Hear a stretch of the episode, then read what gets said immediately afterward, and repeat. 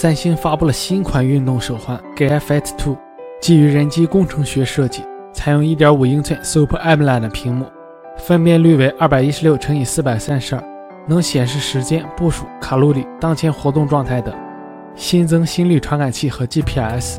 系统方面，搭载 Tizen OS 一 G 赫兹双核处理器，512MB 加 4GB 的组合，200毫安时电池，IP68 防水。有红色、蓝色、灰色可选，售价一百七十九美元。问题来了，小米手环二是不是良心价格呢？爆料战斗机 EVLEX 透露，距离三星下一代 Note 系列的发布时间还有两个月，这款新旗舰肯定会在八月初与我们见面。不过 EVLEX 也没有确定 Note 系列的名字。昨天的爆料披露了另外两则传闻，首先是 Note 系列会有一款双曲面屏幕版本。其次是 Note 系列将会迎来双摄像头设计。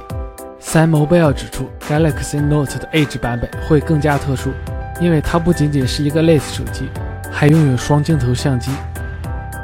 国外网站公布了多张 iPhone 7 Plus 的保护套渲染图，iPhone 7 Plus 看起来配备了全新的双摄像头。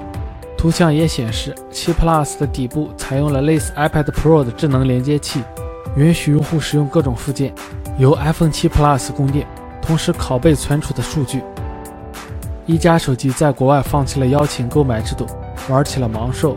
海外商城 OPPO Mart 已经将一加手机三上架，标价三百六十九美元，约合人民币两千四百三十元。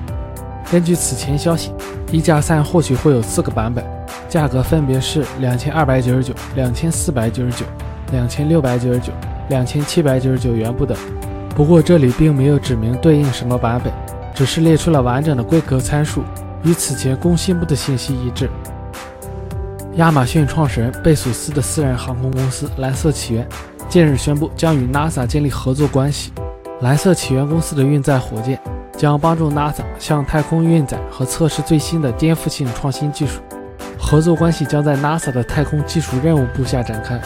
蓝色起源将会采用可回收火箭新型 New Shepard 号。运载配备最新颠覆性技术的探测器，进入深太空进行测试。